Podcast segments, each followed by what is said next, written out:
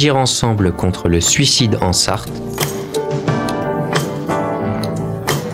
Une action de sensibilisation proposée par les professionnels de l'éducation et Radio Alpa 107.3 FM au Mans.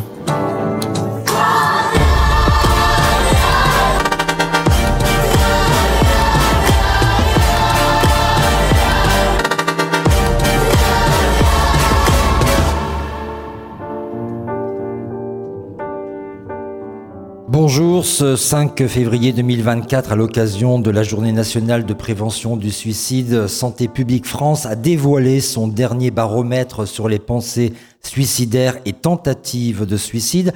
Il rapporte une nette augmentation de la situation en France depuis la crise sanitaire du Covid-19 et une détérioration de la santé mentale des 18-24 ans. En Sarthe, 150 décès par suicide sont constatés en moyenne chaque année. Dans la région des Pays de la Loire, le taux de suicide est supérieur de 24% à la moyenne nationale. Comment agir ensemble contre le suicide en Sarthe? C'est ce que porte le projet territorial de santé mentale de la Sarthe, avec plus particulièrement cette année des actions de sensibilisation pour les professionnels de l'éducation nationale. Pour cette euh, première table ronde de sensibilisation au risque suicidaire chez les jeunes, de prévention et de prise en charge des situations de crise et d'urgence, nous accueillons pour mieux connaître l'orientation vers le soin le docteur Bertrand Guiloulier, médecin psychiatre de la Maison des adolescents au Mans, Justine Merlet, psychologue de l'équipe mobile de prévention du suicide, qui est appelée par ailleurs l'EMPS, à l'EPSM, établissement public de santé mentale de la Sarthe, et Évangéline Huneau, qui est infirmière de l'éducation nationale au collège de Moulins-le-Carbonel, bien sûr, dans la Sarthe. Merci pour votre euh, présence à cette table ronde intitulée Orientation vers le soin, comment y travailler. Et nous sommes sur Radio Alpa 107.3 FM Le Mans et radioalpa.com. Docteur Guy Louillier, vous êtes euh, donc le médecin psychiatre à la maison départementale des adolescents de la Sarthe. Le département de la Sarthe est particulièrement touché par le suicide. On le sait, on vient de rappeler quelques données. Quelle est précisément la situation en Sarthe et plus spécifiquement concernant les adolescentes et les, adolescents et les 15-25 ans? Alors, pour commencer, je voudrais dire que nous sommes deux euh, médecins euh, psychiatres à la maison des ados et une équipe pluridisciplinaire où il y a des éducateurs, des infirmiers et des psychologues et qui accueillent, qui, vous m'entendez? Alors c'est parce qu'on fait une émission de radio, donc il faut parler dans le micro, c'est pour ça. Et euh, nous avons euh, un avant et un après 2020 euh, avec la pandémie de, de, la Covid.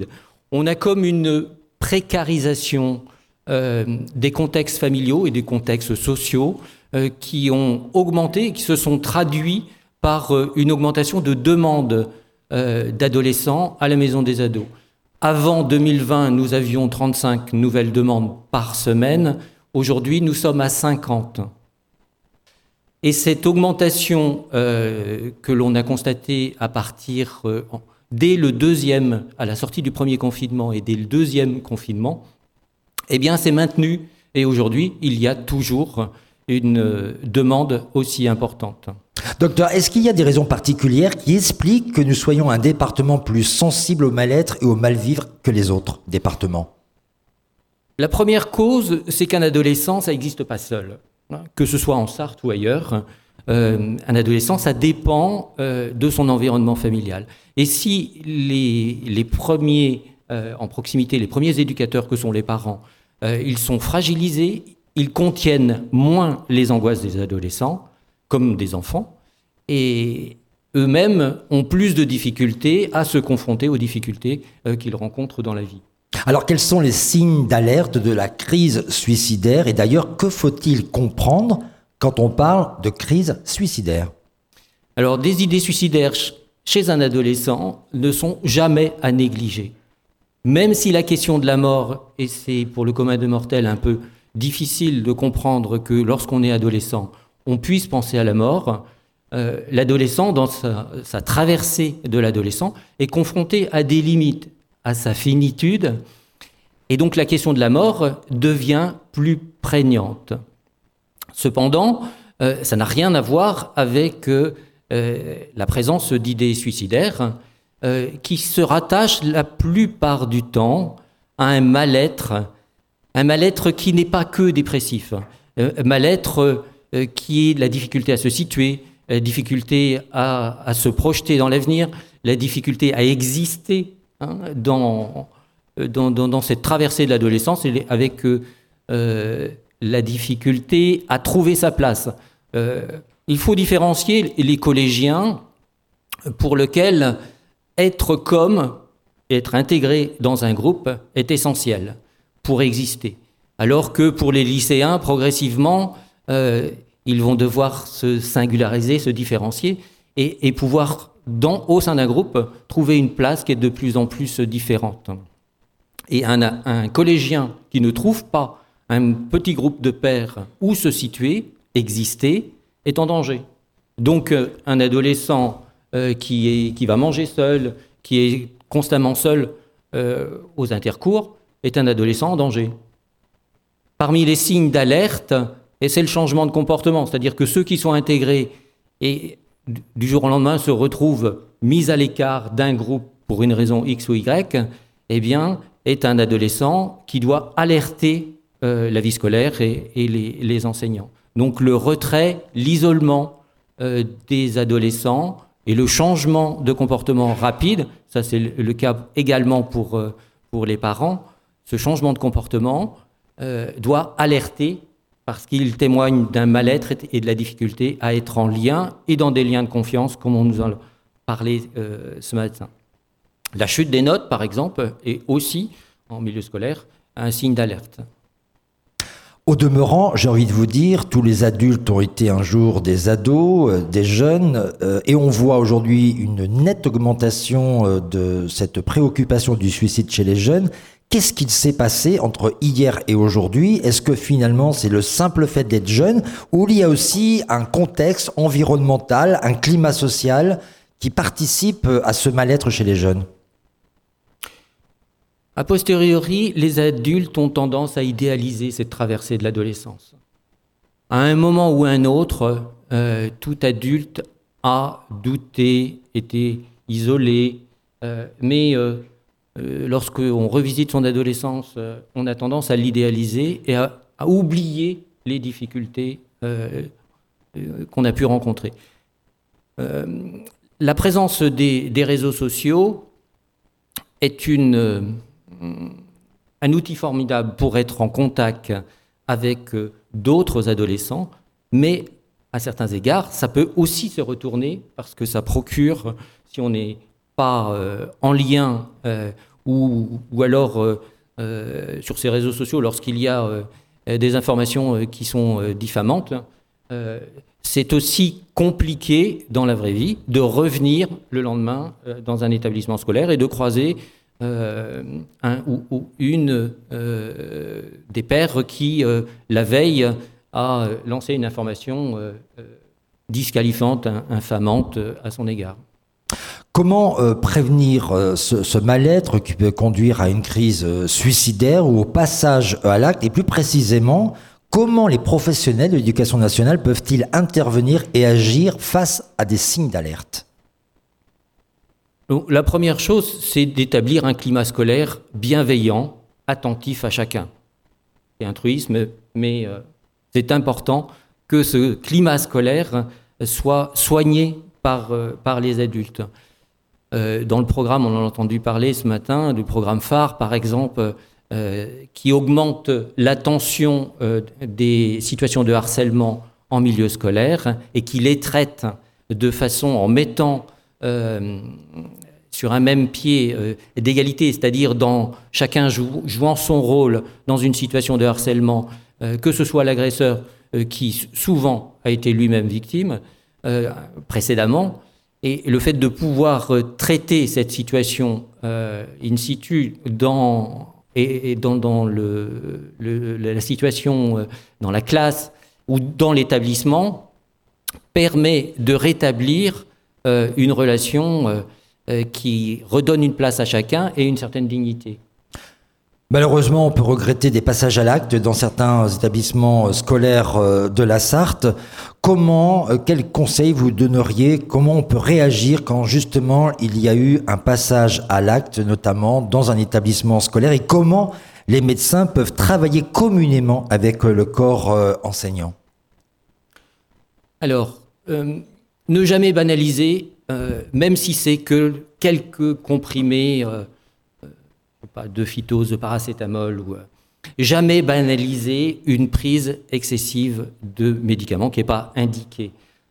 on voit augmenter, parmi les ados qu'on accueille, quelques semaines, quelques mois auparavant, la révélation de tentatives de suicide, d'intoxication médicamenteuse volontaire, silencieuses, qui sont passées inaperçues dans le cadre souvent familial. Ça, c'est un signe de gravité. Euh, parce qu'il y a eu une banalisation, parce que ça a été, euh, les signes implicites n'ont pas été euh, détectés.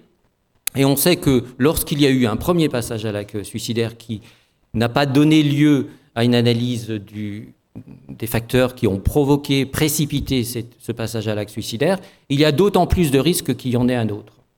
Donc, ne jamais banaliser euh, cette attaque du corps, très souvent, parce qu'une des spécificités euh, des adolescents, euh, c'est que ce corps qui, change, qui, a d'énormes potentialités, qui porte d'énormes potentialités de perspective, et, aussi, c'est l'expérience pour, l'adolescent de ne pas tout contrôler hein, et d'être un peu dépourvu euh, par euh, cette, euh, cette puberté.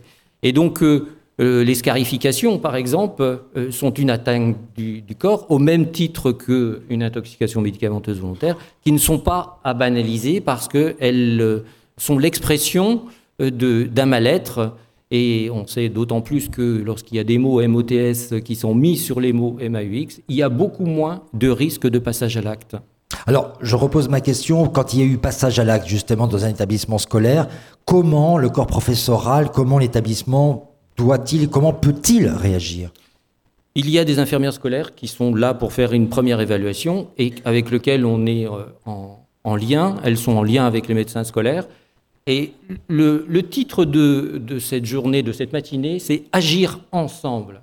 Si les partenaires se connaissent, ils vont pouvoir faire appel aussi, lorsqu'il y a besoin, demander euh, une aide à l'extérieur pour une évaluation complémentaire. Il y a à ma gauche l'équipe mobile euh, de prévention du suicide qui peut aussi intervenir. Euh, l'essentiel, c'est que il y ait une complémentarité lorsque il y a la, révélation qu'à travers ce geste suicidaire, il y a un, mal-être, voire une autre situation. Hein. C'est souvent euh, la partie émergée de l'iceberg euh, qui doit être justement recherchée euh, pour mettre fin et éviter la répétition. Docteur Gullier, vous le savez, il reste des a priori dans les familles quand on propose à un enfant, comme un adulte d'ailleurs, d'aller voir un psy. Est-ce qu'il y a un besoin de déstigmatiser dans les familles les consultations chez le psy? En gros, pour faire simple, tu n'es pas fou, tu ne vas pas chez le psy. Le dispositif des maisons des ados a été mis en place euh, en France. Dans chaque département, il y a une maison des ados, euh, pluri-institutionnelle, pluridisciplinaire, euh, où il y a, moi je fais partie, je suis médecin praticien de l'EPSM, avec une partie de l'équipe mis à disposition à la maison des ados qui se veut un lieu euh, en proximité, gratuit d'accès, euh, non seulement euh, donc sur le Mans, mais on a huit permanences en périphérie du département, là où il y a des cités scolaires qui associent collèges et, et lycées, et depuis un mois au LUD, pour qu'il y ait une proximité d'accès pour, pour la population. Parce que on s'est rendu compte euh, dès 2015 pratiquement qu'il hum, y avait une partie de la population qui ne venait pas. Euh, c'est le cas pour la population d'Alonne, euh, c'est le cas pour les gens en périphérie, et donc les permanences à proximité sont faites pour faciliter l'accès. Et bon, il y a une, spécificité, bien sûr, de la relation avec, les adolescents. qui ont besoin de rencontrer un, adulte qui les met en confiance. Et ça se passe souvent très bien.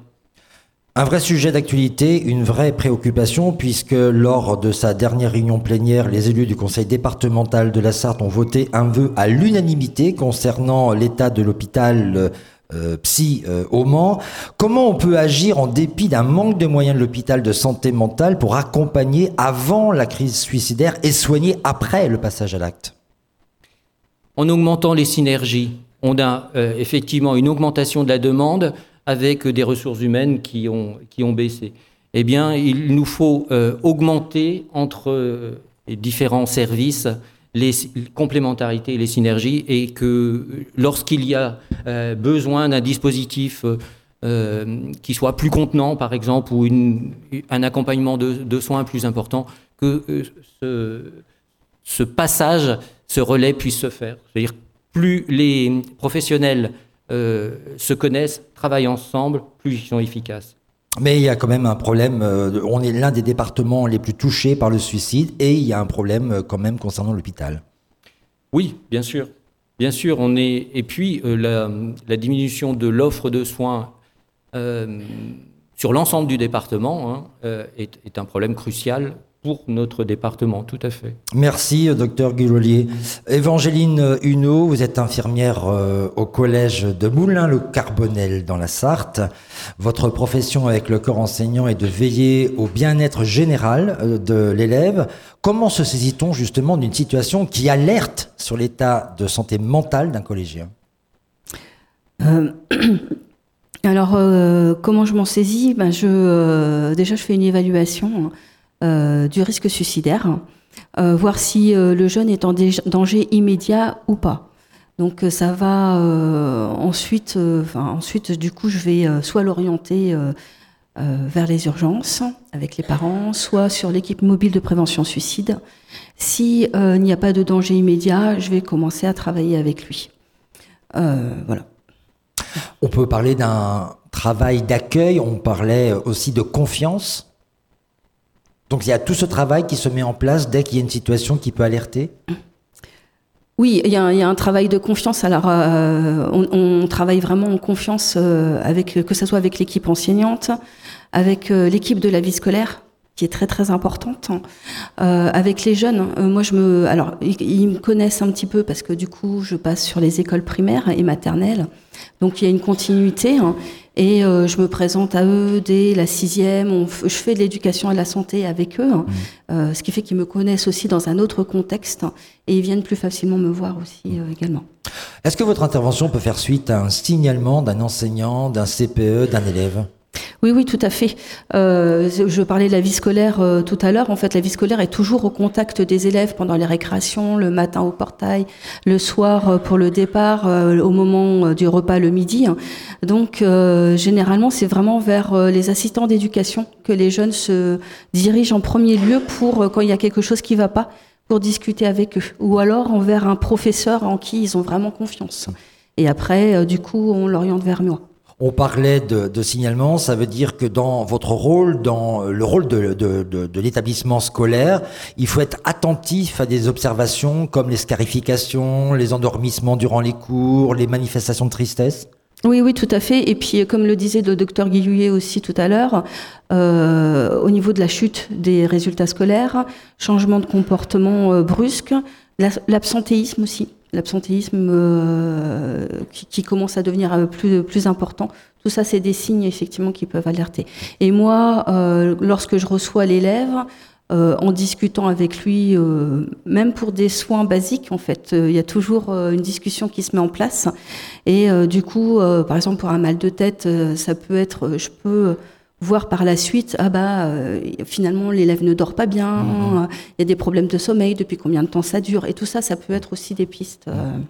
Ça veut dire que les élèves peuvent aussi venir vous voir spontanément pour vous confier des problèmes de santé, comme des maux de ventre, des difficultés à dormir, des envies de suicide? Oui, tout à fait. En fait, les élèves peuvent venir spontanément, et euh, là où ça peut commencer à m'alerter, c'est quand je vois l'élève régulièrement, qui vient régulièrement me voir pour toujours euh, les, mêmes, euh, les mêmes problèmes, euh, maux de tête ou maux de ventre. là, effectivement, il faut que je commence à creuser un peu plus, voir s'il vient tout le temps, c'est soit effectivement il y a un problème médical, il faut qu'il soit réglé, soit il y a un problème autre et du coup il faut discuter avec lui. Alors comment on creuse un peu plus et comment on se saisit justement de ce problème Alors creuser un peu plus, bah, c'est en posant des questions toutes bêtes, anodines. Hein, effectivement, mal de tête, bah, est-ce que tu devrais pas porter de lunettes est-ce que tu as bien dormi euh, cette nuit euh, Est-ce que tu es pas devant les écrans euh, le soir? Comment ça se passe à la maison? Et puis voilà, en discutant, on peut voir des problèmes qui se profilent. Le, jeune après discute assez facilement. Quoi. Il y a toujours cette question de la confidence, des confidences, la, la, confiance des confidences. C'est important Oui, oui, oui, tout à fait. Alors, ils savent en fait que quand ils viennent à l'infirmerie, hein, moi, je suis soumise au secret professionnel. Mmh. Donc, euh, je ne parlerai pas de ce qu'ils me disent sans leur accord. Mmh. Et ça, que ça soit euh, à la communauté éducative ou à leurs parents. Mmh. Sauf, bien sûr, si j'estime qu'ils sont en danger immédiat. Là, euh, prend les choses en main. Alors justement, comment on prépare les parents pour les informer sur la santé mentale de leur enfant? Alors déjà, il faut préparer les enfants à accepter qu'on en parle aux parents. Euh, c'est pas toujours simple. Euh, les parents, en fait, je leur dis simplement euh, les choses que effectivement j'ai reçu leur enfant, euh, que je que je vois qu'il va pas très bien, euh, je leur fais part de mon évaluation au niveau du mal-être, si effectivement c'est un mal-être léger ou plus important. Euh, et puis je leur propose des solutions derrière, euh, soit la maison des adolescents, soit autre chose en fonction de, ce qu'ils veulent. Une situation, euh, quelle précaution il faut prendre dès lors qu'un membre de la famille ou la famille est en cause? oui, c'est très, très, c'est très, très compliqué parce que quand les jeunes viennent me voir et que la famille est en cause, la plupart du temps, ils ne veulent pas que j'en parle à leur bah, famille. ça se comprend en même oui, temps. Oui, tout à fait. Donc, euh, alors, ce qui peut être proposé, c'est un rendez-vous, par exemple, avec la famille, ou euh, sans leur dire exactement euh, ce que le jeune a dit et comment on s'est rencontrés, d'essayer de les amener à se poser des questions sur le comportement de leur enfant et, et de les amener à consulter aussi euh, derrière. Alors évidemment, quelle est la réaction des parents? Ça dépend des parents. il y en a où euh, tout de suite ils prennent les choses en main. Ils avaient bien vu qu'il y avait quelque chose qui allait pas, mais ils n'avaient pas pris la mesure de l'ampleur. Euh, il y en a où, euh, alors c'est un mécanisme de défense parfois où euh, ils rejettent la faute en fait sur autre chose, que ça soit sur le climat scolaire, sur des profs qui sont trop trop présents, trop trop de pression scolaire, parce que c'est plus facile en fait de, de, de dire que c'est ça vient d'ailleurs que de soi-même. Prenons un exemple concret. Imaginons que l'un des parents soit maltraitant avec son enfant et que vous observiez cette situation-là c'est aussi une vraie préoccupation dans le département euh, de la Sarthe et pas que chez nous, malheureusement. Comment euh, on, fait dans, dans, dans, ces moments-là? Alors là, en cas de maltraitance, euh, et là, c'est directement un signalement en fait. Donc, il n'y a même pas besoin de reprendre rendez-vous avec les parents. Là, c'est directement un écrit hein, qui va au parquet, au conseil régional, à l'assistante sociale de, de, la DSDN. Et, et du coup, les, les, choses sont prises en main directement. Hmm. Évangéline euh, Huneau, on le rappelle, hein, vous êtes infirmière euh, au collège de Moulins-le-Carbonel dans la Sarre, donc en zone rurale. Oui. Hein, vous, me voyez venir. Euh, est-ce qu'il y a des difficultés d'intervention pour les collèges en zone rurale, car elles sont éloignées, ils sont éloignés ces collèges des lieux de ressources Oui, tout à fait. Alors, eh bien, par exemple, pour la maison des adolescents, alors moi, je suis en zone rurale et en plus, je suis très proche euh, de la limite de deux départements et de deux académies, puisqu'il y a l'académie de Caen au, nord et l'académie de Nantes euh, au sud. Euh, donc en fait, les, les, lieux sont éloignés. Ça peut poser des problèmes. Alors déjà, il faut convaincre l'enfant de pouvoir aller consulter, par exemple à la maison des adolescents. là, comme c'est éloigné, il faut que les parents soient au courant. Donc il faut convaincre également les parents. ensuite, il faut que les parents puissent avoir les moyens il y a la question de la euh, mobilité. Voilà, il y a la question de la mobilité. Et là, il y a la question de, de l'argent aussi. Euh, des fois, euh, bah, c'est très restreint. Donc, mettre de l'essence dans la voiture, ça peut être compliqué. Donc oui, il y a toutes ces questions-là qui, qui rentrent en jeu. Et au niveau de, je parlais de deux académies différentes. Euh, les parents qui habitent dans l'Orne, mais dont leurs enfants viennent au collège, euh, dépendent en fait de la maison des adolescents d'Alençon. Ceux qui habitent dans la Sarthe dépendent de la maison des adolescents de Mamers, c'est le plus près. Donc il y a une sectorisation aussi qui n'est pas forcément simple. Il y a quoi comme attente, comme on est infirmière dans un collège en milieu rural? Voir plus de moyens. oui. C'est quoi plus de moyens euh, bah, Par exemple, sur, euh, sur le collège, euh, je n'ai pas d'assistante sociale. Donc, bah, donc c'est un peu moi qui fais office d'assistante sociale, mais sans les moyens d'assistante sociale, je peux pas aller à domicile rencontrer les parents. C'est difficile parfois de les faire venir au collège, de pouvoir discuter avec eux. Donc voilà. J'ai heureusement une psy éducation nationale avec laquelle je travaille beaucoup également, mais qui est présente euh, une journée tous les 15 jours. Donc, euh, avec l'augmentation du nombre de, cas de mal-être, euh, c'est compliqué. Hmm. Donc voilà. On a vu que l'État avait donné des moyens, notamment dans les universités, suite à la Covid-19 qui a fait observer des dépressions.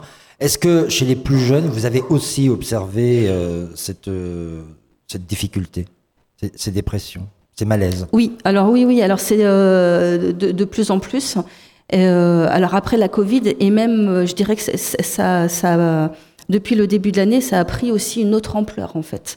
Là, depuis le début de l'année, j'ai vraiment très très peu de temps en fait pour pouvoir faire d'autres actions comme l'éducation à la santé, etc. Tellement je, alors pour vous donner des chiffres, avant la Covid, je recevais 350 élèves par an euh, à l'infirmerie sur le collège, qui est un petit collège de 180 élèves. Euh, là, cette année, j'ai reçu 300 élèves sur les trois premiers mois. Donc c'est inquiétant pour être efficace et être pertinent, parce que c'est une vraie préoccupation nationale, le suicide chez les jeunes. Oui, oui, tout à fait. Mm, mm. Donc il faut aussi que ce soit euh, entendu par l'éducation nationale et le ministre de l'éducation nationale, ou la ministre de l'éducation nationale. Oui, oui. Je sens qu'il y a des sourires dans, dans la salle. Justine Merlet, euh, bonjour. Vous êtes euh, psychologue à l'équipe mobile de, prévention du suicide qu'on appelle par ailleurs le MPS de l'établissement public de santé mentale de la Sarthe à Alonne, qui est le, PSM. Voilà, comme ça tout le monde connaît euh, ces abréviations. Pour présenter l'équipe mobile de prévention du suicide, quelles sont ses missions? Alors les missions de l'EMPS, c'est avant tout des missions euh, de soins. Donc nous, on intervient sur euh, tout, le territoire, sartois, on n'a pas de sectorisation, on n'a pas de limite d'âge non plus, donc on peut recevoir euh, des, enfants, des adolescents, des adultes, donc sur tout le territoire. donc on est une équipe mobile. Euh, on peut recevoir les gens dans nos locaux au Mans, mais euh, quand on est sollicité euh, par des partenaires sur le territoire, dans des institutions, que ce soit des établissements scolaires, des médecins généralistes, on a la possibilité de se déplacer au plus près, au plus près du, public.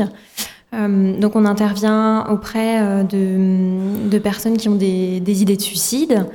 Que ce soit effectivement des, enfants, des adolescents ou des adultes, mais aussi euh, quand un suicide a déjà eu lieu auprès euh, des familles qui sont endeuillées. Euh, on a la possibilité aussi de recevoir soit en individuel. On a déjà également pu proposer des, groupes de parole aussi par le passé quand, c'est plus, plus approprié. Mmh. À quel moment on peut faire appel à l'EMPS et comment se met en place une intervention? Alors, on peut faire appel à l'EMPS euh, dès qu'on rencontre quelqu'un, euh, soit qui verbalise euh, très concrètement des, idées suicidaires, ou alors quand on a un doute, quand on sent qu'il y a un mal-être assez profond, que la personne nous verbalise pas forcément directement les idées de suicide, mais voilà, on sent qu'il y a un doute. On pense qu'il faut toujours mieux pêcher par, par excès que par défaut. Donc, s'il y a un doute, il ne faut pas hésiter à nous solliciter. On a un numéro de, téléphone. Euh, donc euh, c'est la secrétaire du coup qui va euh, réceptionner les appels. On en échange ensuite en équipe.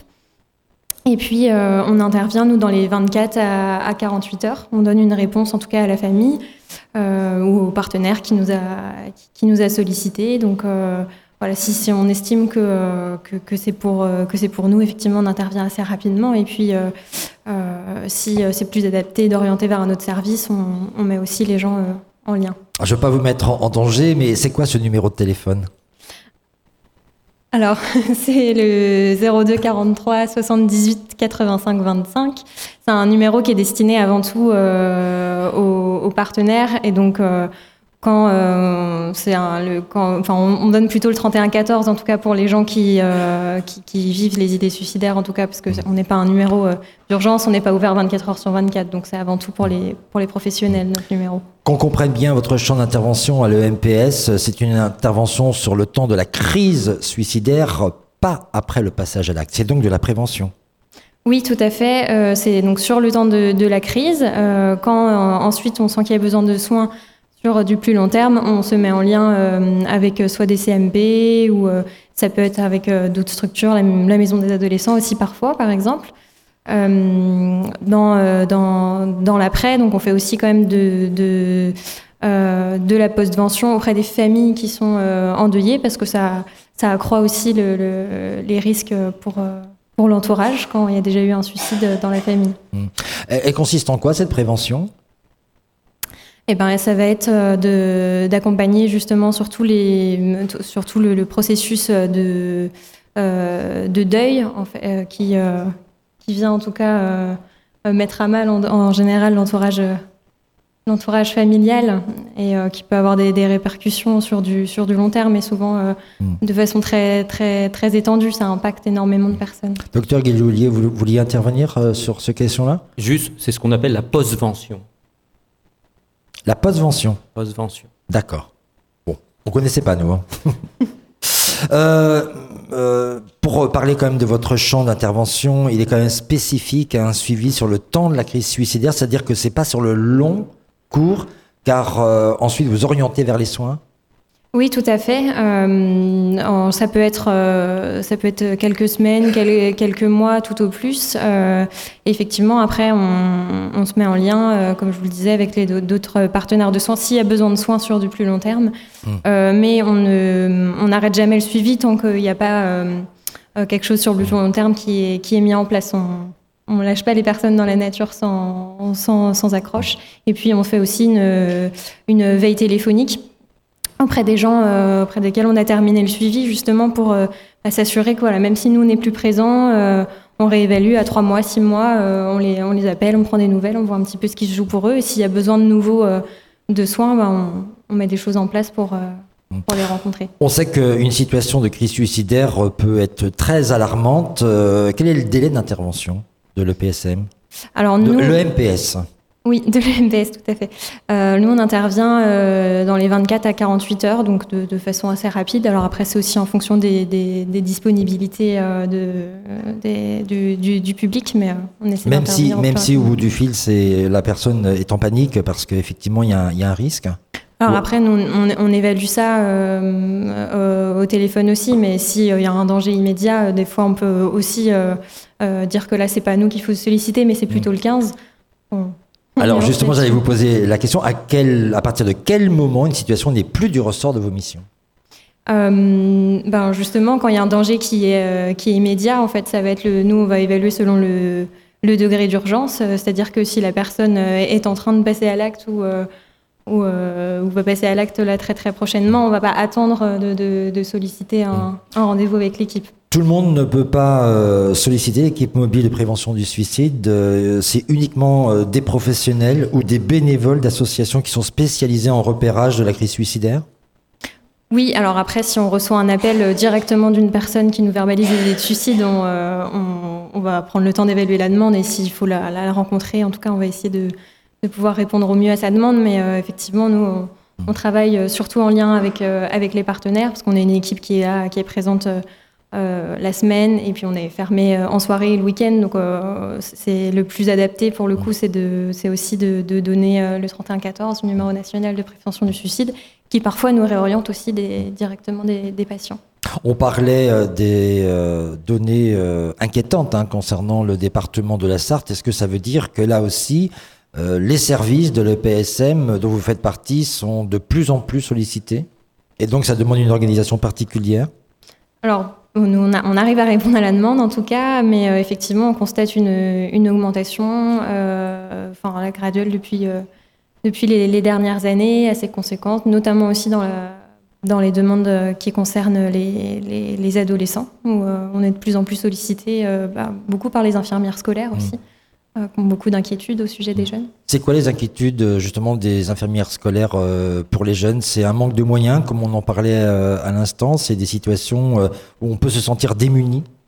Oui, parfois. effectivement, surtout dans des, dans des territoires ruraux, comme on a pu le dire, où on est un petit peu éloigné des fois des structures de soins, où il y a des longs délais d'attente parfois pour accéder à des consultations, que ce soit en CMP ou parfois en libéral. Merci euh, Justine Merlet, merci euh, docteur euh, Guy Willier, merci Évangéline Huneau pour votre contribution à cette table ronde qui était intitulée Orientation vers le soin, comment y travailler, qui était proposée donc par le projet territorial de santé mentale de la Sarthe en direction des professionnels de l'éducation nationale. Dans quelques instants, on se retrouve pour la deuxième table ronde intitulée Accompagnement et ressources en Sarthe pour laquelle nous recevrons des associations de prévention qui sont mobilisées pour aider les personnes en souffrance.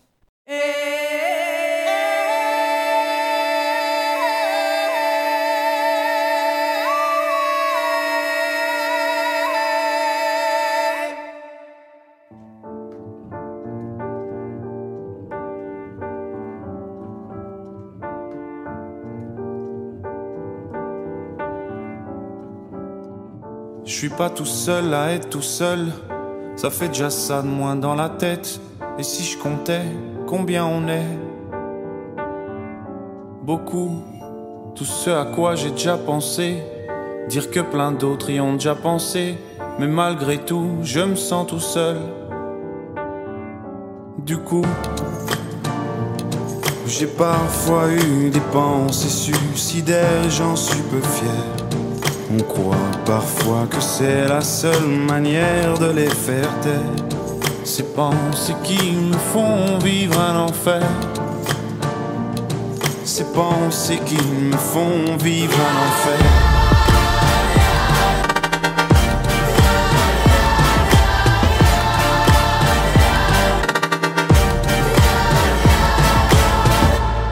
Est-ce qu'il y a que moi qui ai la télé? Et la chaîne culpabilité. Mais faut bien changer les idées. Pas trop quand même, sinon ça repart vite dans la tête. Et c'est trop tard pour que ça s'arrête. C'est là que j'aimerais tout oublier. Du coup, j'ai parfois eu des pensées suicidaires, j'en suis peu fier. On croit parfois que c'est la seule manière de les faire taire. Ces pensées qui me font vivre un enfer. Ces pensées qui me font vivre un enfer.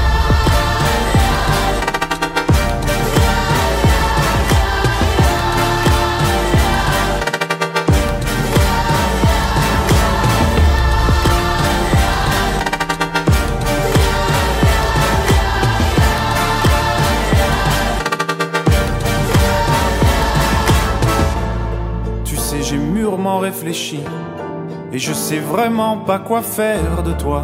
Justement, réfléchir, c'est bien le problème avec toi. Tu sais, j'ai mûrement réfléchi. Et je sais vraiment pas quoi faire de toi. Justement, réfléchir, c'est bien le problème avec toi.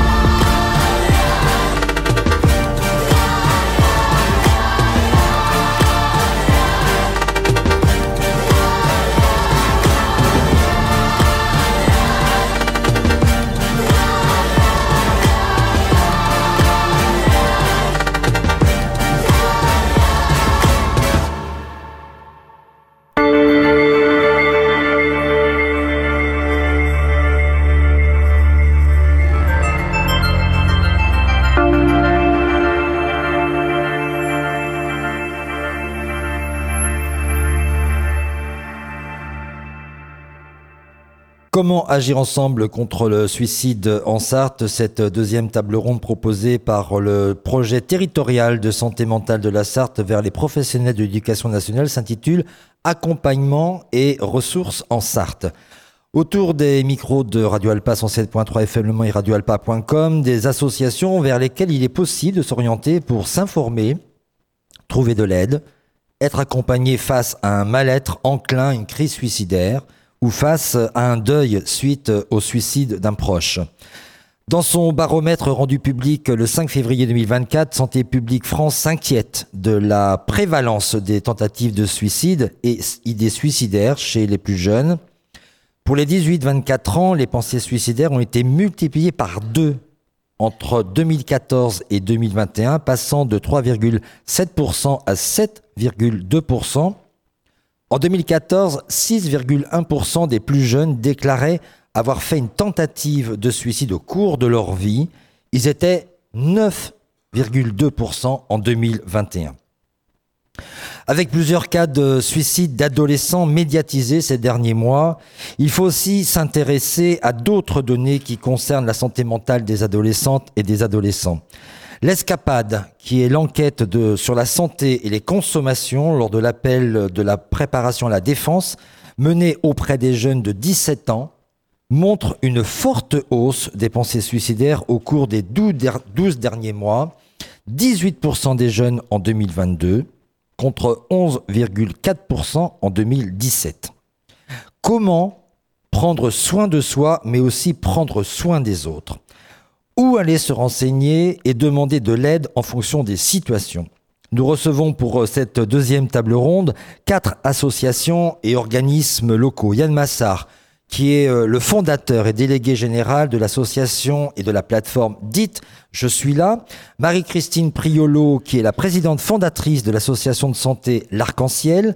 Laurent Labiche, qui est le délégué départemental de la Sarthe de la Fondation Le Refuge, et Hervé Lehenaf, qui est le responsable du programme prévention du mal-être à la MSA, la mutualité sociale agricole Mayenne-Orne-Sarthe, puisque nous sommes accueillis dans un lycée d'enseignement pour de futurs euh, agriculteurs. Merci pour votre présence à cette table ronde.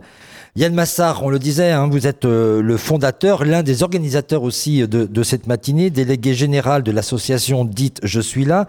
Vous avez été durant près de dix ans infirmier en santé euh, mentale jusqu'en avril 2023 le PSM de la Sarthe, avant d'y être euh, chargé de l'événementiel et de la culture. Pourquoi avoir mis en place en 2020 cette plateforme nationale de prévention du suicide très bien documentée et facilement compréhensible pour le grand public. Merci, merci pour, cette invitation. Euh, eh bien, euh, très simplement, c'est quelque chose qui, manquait dans, le, paysage de, de, la prévention du suicide euh, en France. Euh, des initiatives locales existaient, mais c'est vrai que dans la stratégie euh, multimodale nationale, l'information auprès du grand public et surtout, eh bien, euh, l'information sur comment agir face à un proche en crise suicidaire c'est quelque chose que, l'on pouvait retrouver au fin fond des, sites de, de l'ARS, de la CPM ou, d'autres organismes de ce type. Ce qu'on a voulu faire, eh bien, c'est mettre en forme et rendre accessible de manière extrêmement simple ces éléments de base sur la prévention du suicide, les signes d'alerte, comment agir face à un proche en crise suicidaire, où se rendre quand, on est face à un proche en crise suicidaire, on a remis tout ça en forme et on met tout ça en forme en fonction des, publics à risque. L'association euh, dite Je suis là, la plateforme, euh, vient d'investir de nouveaux locaux. C'est rue Gambetta, euh, près de la visitation au Mans. Elle n'est, faut le préciser, ni un service d'écoute, ni un lieu d'accueil, alors quelle est sa vocation eh bien, comme vous l'avez dit, on est installé au, au, cœur du Mans. Qu'est-ce qu'on y fait? Eh bien, on y crée euh, des campagnes de communication nationale. Euh, je vous donne un exemple sur, sur, des, sur, des, euh, sur un sujet sur lequel on n'a pas encore communiqué. On va prochainement prévenir le suicide auprès de la population des personnes détenues.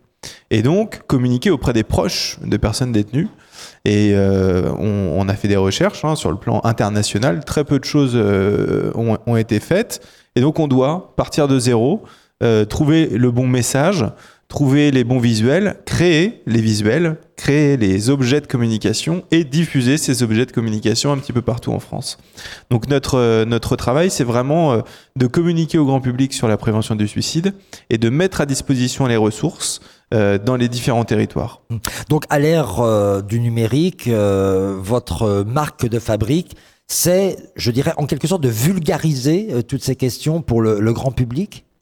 Oui, c'est ça, démystifier euh, le suicide, euh, pouvoir en parler comme on donne des éléments de base pour savoir comment agir face à une personne qui fait un AVC. On donne des, signes d'alerte et on donne des, une marche à suivre c'est plus compliqué pour, euh, pour, euh, pour, le, pour, la, pour la crise suicidaire, mais on, fait en sorte de vulgariser en effet ce, message. La, destination de la plateforme, c'est pour le grand public dont vous pensiez qu'il était insuffisamment euh, informé, le grand public, pour se saisir de cette question qui reste pour beaucoup un tabou en France, on a encore beaucoup de chemin à faire, en effet, sur le chemin de, sur, la prévention euh, de manière générale, encore plus sur la prévention du suicide. Oui, on s'adresse à la population générale et on s'adresse, euh, comme je le disais, à un certain nombre de, publics particulièrement touchés par le suicide. On est ici dans un lycée, donc on s'adresse euh, dans une campagne spécialisée aux, proches de, jeunes de 15 à 25 ans. Et donc, quand on s'adresse à ces jeunes-là, on s'adresse aussi bien à leurs camarades qu'à leurs professeurs qu'à leurs, euh, euh, leurs parents. Hein. Euh, en effet, il y, a, encore beaucoup de, de, travail à faire pour que l'ensemble de la population puisse pouvoir évoquer ce sujet sans tabou. Puisque votre marque de fabrique, c'est finalement la communication, l'information, est-ce que ça demande un soin tout à fait particulier pour justement être efficace dans l'intention qui est celle de la plateforme?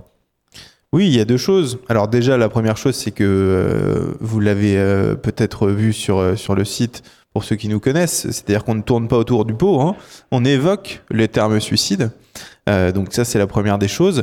Et ensuite, en termes de précaution, eh bien, c'est la mise à disposition de ressources en permanence. C'est-à-dire qu'on ne parle pas de prévention du suicide sans mettre à disposition des ressources. Euh, donc bien sûr, le 3114 euh, de manière globale, le 15 en cas d'urgence. Et puis on propose aussi tout un tas d'autres ressources locales. Euh, donc bien sûr, euh, l'ensemble des associations, par exemple, du, du, territoire quand on, consulte notre annuaire. et notre annuaire est disponible dans, euh, tous les territoires de, France. Euh, en deux clics, vous pouvez retrouver euh, aussi bien à Marseille qu'à Laval les, maisons des adolescents, les services de santé universitaire ou le service d'urgence sur lequel vous rendre, parce que c'est pas forcément évident de savoir où se rendre en cas de crise suicidaire. Yann Massar, il y a actuellement, je crois, quatre campagnes euh, d'information, de communication qu'on peut d'ailleurs retrouver sur euh, euh, le site Dites Je suis là. Comment on réfléchit à une campagne d'information à l'ère où on est beaucoup branché sur le numérique? Il faut trouver les mots justes, les personnes qui acceptent de témoigner, faire, un, faire sens au message? Oui, euh, alors euh, je peux prendre l'exemple de la population du monde agricole, avec mon collègue Monsieur Lenaf et euh, le lieu où on est ici. par exemple, pour, le monde agricole, on est face à une population extrêmement touchée par le suicide, mais à côté de ça, on a un certain nombre de ressources qui existent, un grand nombre de ressources qui existent. Donc ce qu'on fait, comme j'ai dit au début, c'est qu'on met en forme un message positif plein d'espoir, parce que clairement, si euh, on diffuse ce message de prévention du suicide et qu'on permet à, tout un chacun de pouvoir agir face à un proche en crise suicidaire, on peut éviter des, passages à l'acte. Euh, mais pour ça, il faut donc euh, pouvoir toucher de, cette population. Donc, dans le monde agricole, on a pu utiliser des supports plutôt physiques qui vont se trouver euh, euh, dans, dans, les agences de la MSA par exemple. On a pu utiliser des supports plus numériques dans les, dans les agences de type Groupama ou Crédit Agricole pour diffuser ça à la population générale. Et puis on a euh, créé aussi des supports physiques, c'est-à-dire des petits, des petits éventails qu'on remet notamment aux veilleurs de la MSA, qui sont des sentinelles, et qui vont avoir ce support physique avec eux. et donc pour chaque population, j'ai envie de dire, chaque personne dans la salle ici va consommer l'information d'une manière différente. Et donc, pour vous toucher chacun et pour toucher chacun, on doit réfléchir à, un canal d'information spécifique en fonction du, public euh, donné. Euh, et ensuite, on leur met à disposition encore une fois les ressources et elles sont nombreuses, notamment au niveau de la MSA. Je pense notamment à AgriÉcoute. Qui, euh, qui dispose déjà d'un chat où vous pouvez avoir des professionnels, etc. etc pour euh, euh, parler de la communication, de, l'impact, de la régularité, est-ce que finalement euh, la plateforme dite Je suis là vient compléter, remplacer un manque de campagne nationale de sensibilisation sur le suicide? Alors on va pas remplacer Santé publique France, hein, c'est le, travail de Santé publique France de, de, créer des, des, campagnes de communication nationales. Mais est-ce que ça veut dire qu'il n'y en a pas suffisamment puisqu'ils vous en créez d'autres euh, Je ne fais pas de langue de bois, je, je, je, oui. il, manque des, il manque en effet des, des, des, campagnes nationales. Il y en a une. Euh, le Covid nous a permis d'avoir le 31-14, le Covid nous a permis d'avoir une campagne sur la santé mentale, euh, mais j'espère que, que, que que, la grande cause nationale de santé mentale des jeunes permettra euh, d'autres choses par la suite. Puisque vous êtes passé sur les grands médias nationaux comme France Info, est-ce que vous avez été approché par le ministère de la Santé justement pour peut-être envisager une collaboration de diffusion sur les écrans de télévision? Alors, euh, on, travaille bien entendu avec le ministère de la Santé. On est référencé hein, sur, euh, sur le site du 3114 et sur la, sur la stratégie nationale de, prévention du suicide, même si on n'y est pas intégré euh, complètement. mais on, on, on, évolue de manière indépendante. Euh, parce que on le sait, les, les, campagnes de communication qui peuvent être faites par le gouvernement, des fois on peut penser qu'il y a un petit peu une arrière-pensée politique, et c'est aussi pour ça qu'on a préféré euh, se, se, constituer en association, c'est que nous notre seul euh, notre seul désir, c'est de communiquer au grand public sur la prévention du suicide. Mmh. Donc on, on, on, le, on a communiqué hein, cet été sur TF1 et sur sur sur France Télévisions. Euh, sans l'aide des, des, ministères, euh, mais euh, en, en, ayant une mise à disposition gracieuse. Mais on travaille avec le ministère de l'enseignement supérieur notamment, avec le ministère chargé de l'égalité et avec, avec d'autres organismes publics et privés. Comment agir face à un proche en crise suicidaire? C'est une question qui euh, peut nous traverser dans notre vie de, tous les jours. C'est très très bien expliqué euh, sur, votre site, franchement, chapeau. Globalement, euh, la raison d'être de cette plateforme est d'être un guide pour l'entourage, pour dire je suis là et encourager chacune et chacun à agir face à un proche qui est en situation de crise et éviter surtout un passage à l'acte suicidaire. Voilà, on, alors on donne des éléments de base, hein. on n'est pas là pour euh, former qui que ce soit, on n'est pas là pour, euh, pour avoir des, des pour, pour euh, on, on, remplace pas les, les sentinelles euh, par euh, par l'ARS euh, ou, ou, tout autre professionnel de santé. Encore une fois, c'est des éléments de base. Si vous êtes en capacité déjà, hein, si vous êtes en capacité de de de, de, de poser, de d'identifier des signes d'alerte et ensuite de poser cette question des idées de suicide, en effet, vous avez, j'ai envie de dire, quelques tiroirs à, aller ouvrir sur notre site. Le questionnement des idées de suicide, l'encouragement du proche et aussi la sécurité la sécurisation de l'environnement euh, et enfin euh, le, le, le, conseil d'aller consulter, hein, pas forcément un psychiatre, mais déjà euh, le conseil d'aller d'aller voir son médecin traitant ou d'aller voir son éducateur. Ça peut déjà être quelque chose d'extrêmement positif dans, dans le cadre d'un moi, ce que j'ai retenu de votre site, c'est que finalement, on, on, peut se sortir d'une crise suicidaire. Alors, c'est pas aussi simple que ça, mais quand on y est entouré beaucoup d'amour, finalement, d'écoute et d'empathie, puisque c'est un vrai sujet dans l'éducation nationale euh, par le nouveau ministre, enfin l'ancien ministre euh, de l'éducation nationale maintenant, mais qui est Premier ministre. Je ne sais pas si euh, il faut beaucoup d'amour, mais en tout cas, déjà, si on peut aller plus loin que le, enfin, si on peut déjà écouter la réponse quand on pose la question "ça va" le matin à son collègue, ça sera déjà pas mal. On a peut-être peur de la réponse, c'est pour ça qu'on la pose pas cette question. euh, la, la, les choses vont très vite maintenant, donc on, voilà, vous, vous l'avez dit, on, on, écoute, on a, on a, on, on, pose pas la question, on n'écoute pas la réponse. Déjà, si on peut, euh, si on peut faire ça, et si on peut, euh, eh bien, euh, retrouver un petit peu plus de lien social, hein, c'est peut-être ça aussi qui, qui manque. Euh, je pense que on aura fait un, grand pas en tout cas, on donne quelques pistes et puis après, chacun peut s'en saisir et on fait en sorte que ça soit connu. Merci Yann Massard. On donne les références du site. Dites je suis là, tout attaché bien évidemment, .fr. Marie-Christine Priolo, vous êtes euh, la présidente fondatrice de l'association de santé L'Arc-en-Ciel qui a été créée en 2009. Le choix du nom de l'association a été choisi pour symboliser le rayon de soleil dans la grisaille du quotidien.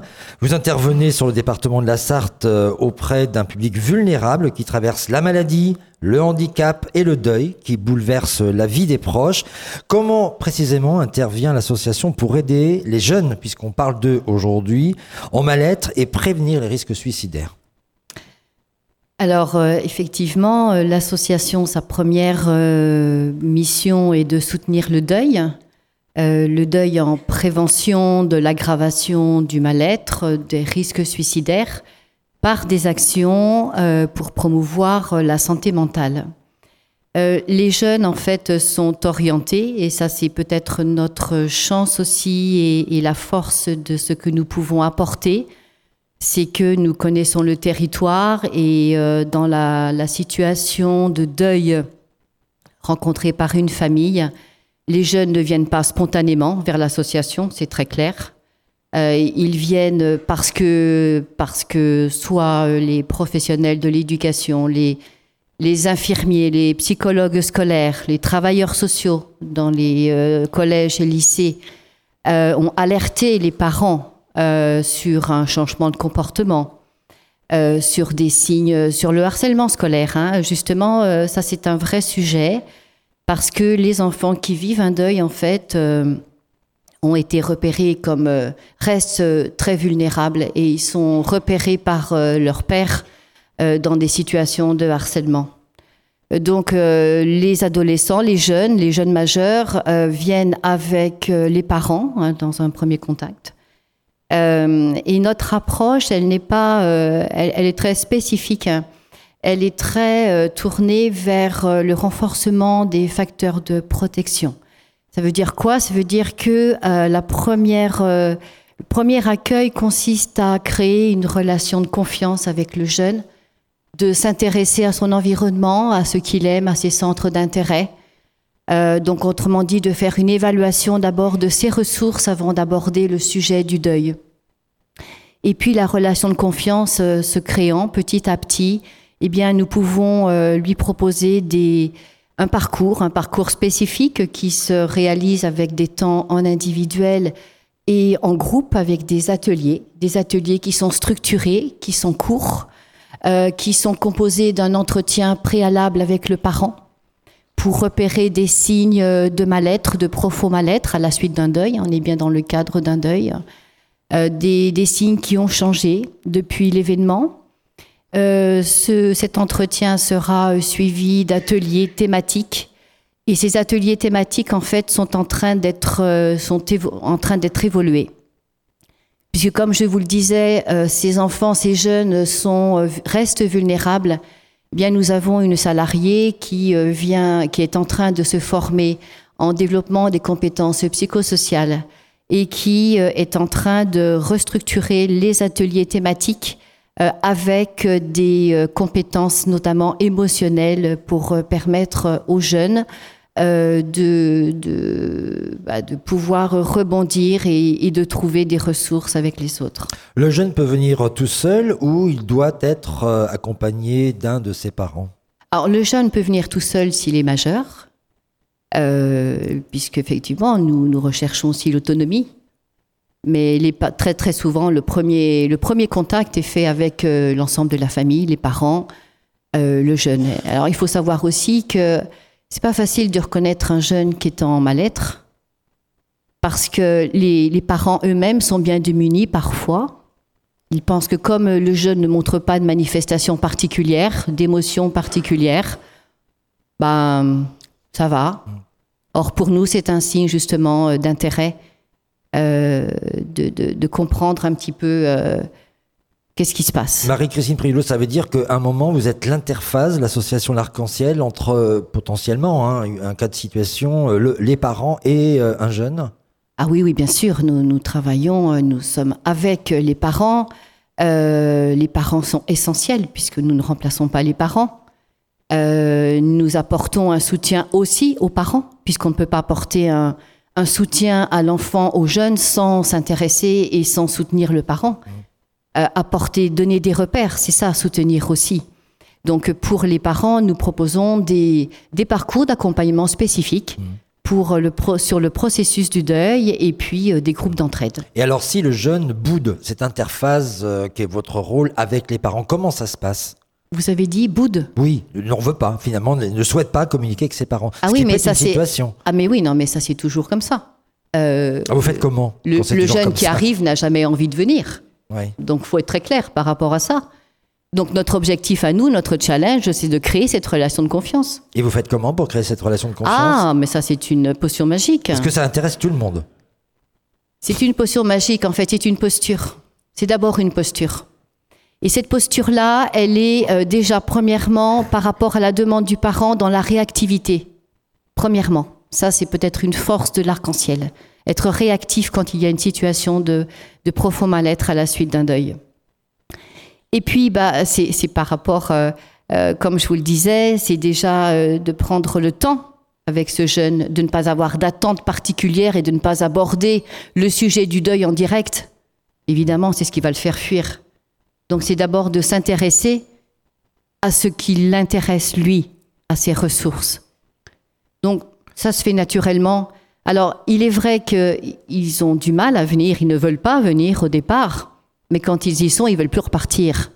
Et donc tout le travail aussi consiste pour nous à leur permettre de devenir autonomes, à leur donner des repères pour qu'ils puissent avoir confiance. Mais l'intérêt de l'association, c'est qu'on ait une main tendue et qu'on sera toujours là si besoin. On l'a vécu autour de nous euh, dans des situations euh, de deuil. Euh, on connaît la, difficulté pour un adolescent, par exemple, d'exprimer le chagrin qui est le sien suite au décès de, l'un de ses parents, en tout cas de, quelqu'un qui était important dans sa vie. Est-ce que on parlait là de la relation de l'enfant avec les parents, mais est-ce que il, peut y avoir aussi cet échange peut-être plus sécurisé en confiance, en, en confidence avec d'autres euh, jeunes qui vivent la même situation et où là, ça peut créer effectivement, euh, euh, je, dirais, des soulagements par rapport à la peine qu'on ressent. Alors, il est vrai que ça fait partie du programme d'accompagnement de l'association, c'est de pouvoir permettre à des jeunes de se retrouver entre pairs. Donc, nous menons des, groupes, nous animons des groupes, des petits groupes, hein, ce sont des groupes de 4 à 6 personnes, parce que le besoin en fait du jeune euh, ou de l'enfant, il est le même que celui d'un adulte. Mm. Il a ce besoin de se retrouver avec d'autres qui vivent la même situation. Mm. Et, euh, le fait d'être entre pairs, il est vrai, avec des, une forme de guidance dans les ateliers, euh, leur permet de créer du lien entre eux déjà. Parce que on parle beaucoup des réseaux sociaux, mais nous, nous constatons que les jeunes ont aussi ce besoin d'être en relation directe. Et notre particularité, elle est là. C'est le lien finalement. Votre action principale euh, est d'accompagner le deuil des proches, des familles qui vivent une situation de mal-être à la suite euh, d'un décès. Comment l'association apporte son aide aux personnes en souffrance morale et en détresse après un deuil, sachant que nous savons aussi que des jeunes en souffrance suite à un deuil décident à leur tour de vouloir mettre un terme à leur vie oui, alors c'est dans ce contexte-là que nous intervenons en prévention des, risques suicidaires. C'est à la suite de la, mort d'un proche que nous accompagnons, euh, qui fait que nous nous intéressons à l'ensemble de la famille et à tout son environnement. Alors, ce que je pourrais rajouter, c'est que euh, nous avons le besoin d'agir ensemble. C'est-à-dire agir ensemble, c'est connaître euh, tous les acteurs du territoire qui interviennent dans toutes les composantes finalement de la personne. Donc je, veux parler des acteurs sociaux, des acteurs de l'éducation, hein, j'ai nommé tout à l'heure, bien sûr. Euh, et donc nous, dans la mesure où nous sommes euh, dans le cadre du lien, du lien social, euh, nous avons cette faculté, cette capacité à repérer en fait le risque suicidaire, hein, le risque de l'urgence du danger. Et donc à ce moment-là, nous sommes en, synergie, en collaboration avec l'équipe mobile de prévention suicide, J'allais vous poser la question. C'est la raison pour laquelle vous, êtes amené à travailler avec l'équipe mobile de, prévention suicide. Euh, alors, comment se met en place cette collaboration? Ah, ça, c'est extraordinaire. Je peux vous dire que pour nous, c'est une vraie ressource. C'est une vraie ressource parce que là, pour le coup, nous travaillons ensemble. Nous restons chacun dans nos domaines d'intervention. Et euh, l'équipe mobile de prévention suicide, nous l'avons sollicité, nous la sollicitons régulièrement, je peux dire. Euh, et elle a cette capacité à intervenir rapidement. Vous l'avez dit tout à l'heure, Justine, euh, vous intervenez sous 24 heures, 48 heures, mais vous êtes intervenu beaucoup plus rapidement encore dans des situations que nous nous avons euh, repérées comme alarmantes. Vous nous avez donné des repères et à ce moment-là, nous œuvrons, on va dire, en collaboration, à savoir que euh, nous orientons vers l'équipe mobile de prévention suicide qui, eux, sont accueillis par les psychologues et les infirmiers Et nous, nous restons en contact avec euh, la, personne pour, euh, pour la soutenir. Voilà. Mais nous, nous sommes ensemble. Pour conclure, euh, Marie-Christine Priolo, est-ce qu'on peut dire que l'association L'Arc-en-Ciel euh, a une intervention complémentaire aux structures de soins? Ah ben complémentaire, oui, on peut le dire. Complémentaire, essentiel. et, je trouve que ça, c'est vraiment important de souligner. C'est que dans des situations de mal-être, c'est le lien d'abord, on l'a dit tout à l'heure, et donc, euh, nous, euh, association, nous intervenons un peu dans les interstices, hein, dans ce qui n'existe pas. Hmm. Mais, mais en faisant du lien les uns avec les autres, euh, oui, je pense que nous pouvons, nous pouvons agir, chacun à la mesure de ce qu'il peut faire et de ce qu'il peut donner. Marie, merci Marie-Christine Priolo. On rappelle les contacts de l'association L'Arc-en-Ciel qui se situe 4 rue Édouard Belin au Mans. Un téléphone fixe qui est le 09 53 69 91 96 et un portable qui est le 06 84 88 17 55 qui sont des données que vous trouvez, retrouverez bien sûr sur le site de l'association. Alors je voudrais juste préciser que le site n'est pas à jour. Nous sommes en train de le refaire euh, puisque l'association... Donc les numéros que je viens de donner sont mauvais Si, non, les numéros ah, sont très bons. bon. Mais nous sommes en recherche de, en train de chercher des nouveaux locaux pour justement renforcer l'équipe l'équipe d'intervenants. Hervé Lehenaf, merci. Hervé Lehenaf, vous êtes, euh, vous, responsable du programme prévention du mal-être à la MSA, Mutualité sociale agricole Mayenne, Orne et Sarthe.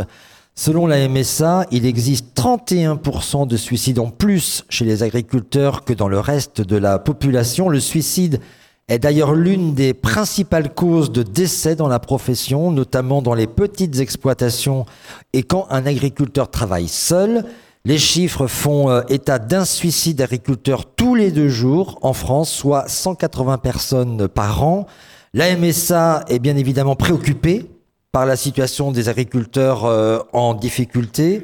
Elle a mis en œuvre dès 2011 un plan de prévention du suicide dans le monde agricole. Et dans le monde agricole de notre département de la Sarthe, il y a approximativement 80 personnes qui sont suivies.